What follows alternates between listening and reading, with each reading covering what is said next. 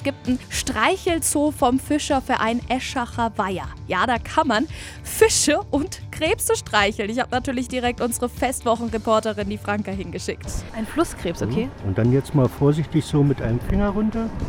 Und dann kann man den auch streicheln. Oh, der piekst ein bisschen. Huh, upsala, da hat sich der, der Krebs verabschiedet. Das ist jetzt ein Fisch. Was ist das für ein Fisch? Das ist ein Rotauge. Uh.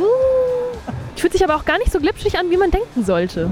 Für uns ist es die fünfte Jahreszeit, unser Oktoberfest. Irgendwie gehört da Trinken dann doch dazu. Deswegen haben wir einfach mal nachgefragt beim Kempner Oberbürgermeister Thomas Kichle, was denn sein Lieblingsbier ist. Ja, ich trinke, äh, wenn ich ganz ehrlich bin, äh, in aller Regel dann ein alkoholfreies Bier. Außer ich habe keinen Termin mehr, dann ist auch mal ein Maß drin.